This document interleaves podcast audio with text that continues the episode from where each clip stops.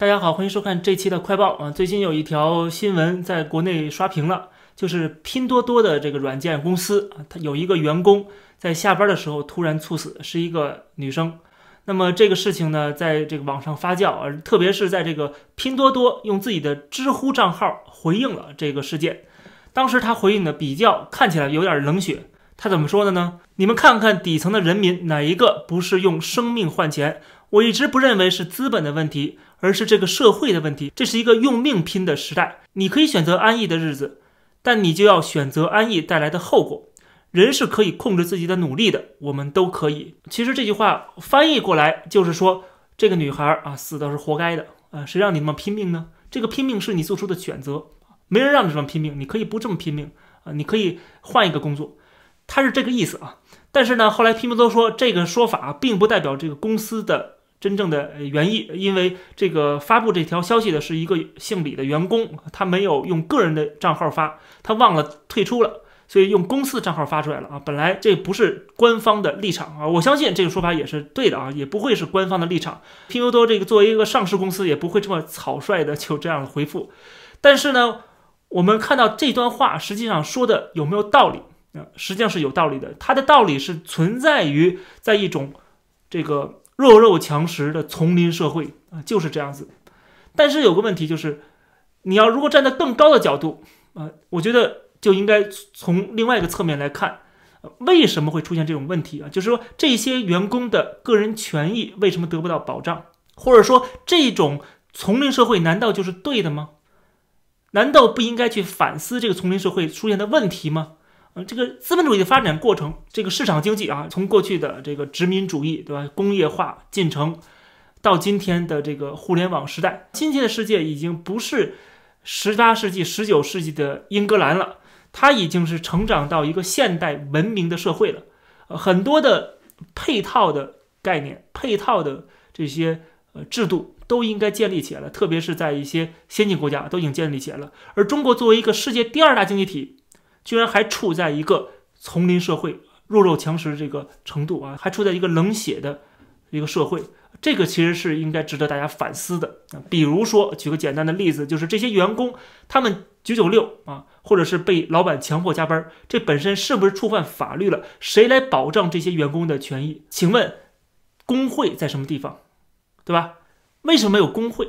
这些员工为什么不能抱团？为什么他们不能罢工？为什么不能跟老板、跟这个资本家去争取更好的这个工作时间啊，更好的待遇？这个公司是不是处在一个初始、初创阶段，还是它处在一个非常成熟的、非常庞大的，呃，这个市值几百亿的这样的公司？这都不重要，这不是关键问题啊。小公司和大公司都应该遵守法律，都应该照顾员工的权益，这个是毫无疑问的，这是一个基本的标准。但是在中国，没有没有工会，没有人去为他们去说话。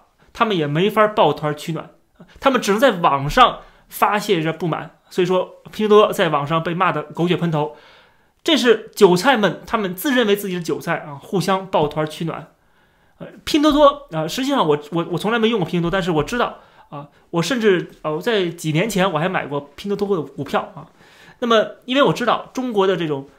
呃，这个消费降级是很明显的，那么拼多多肯定是有利的。比如说，日本在九十年代之后进入这个失落的二十年、失落的三十年的时候啊，这个股票升值最高的这个企业就是卖这种廉价商品的。所以说，这个我知道拼多多肯定是能够获益的啊，能够获利的，因为这个消费降级，大家都要买便宜东西，宁愿有些东西买了十个水果有四个水果烂的，至少还有六个水果能吃，对不对？它是便宜啊，它比那个买六个这个很好的水果要便宜的多。所以说，还不如买十个水果，反正这个四个烂就烂吧，五个烂也无所谓。它就是为了能够更廉价啊，而且还能够吃得着，能够方便。总之就是，呃，这个拼多多这个企业，它实际上是给这些底层的人士消费的，对吧？呃，还要拼单，对吧？还要拼单，为了十几块钱、二十块钱东西还要拼单，达到一个中产阶级的程度的时候，就不会再去考虑这个差这点钱了。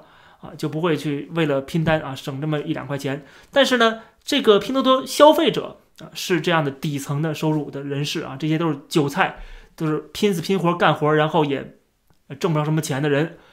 但是现在看到，就是说这个拼多多的员工也一样啊，大家别笑别人，就是员工也一样是韭菜啊。虽然它是个上市公司，市值几百亿啊，它又怎么样呢？啊所以说可以看得出来，就是在中国，谁都逃不了这个宿命，不管你是消费者，你还是这个公司的员工，啊，都一样的，大家都是韭菜，大家都是被剥削的对象，而且在这样的一个一党专政的体制之下，没有人为你出头，没有人为你说话，你的权益啊得不到保障。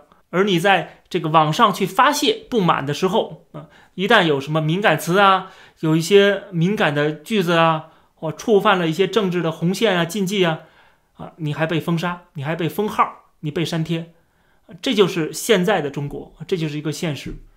到底是哪儿出了问题？我可以非常简单的跟大家回答，就是哪儿哪儿都出了问题。这期的快报就跟大家先聊到这儿，感谢大家收看，欢迎点击订阅这个频道。我们下期再见。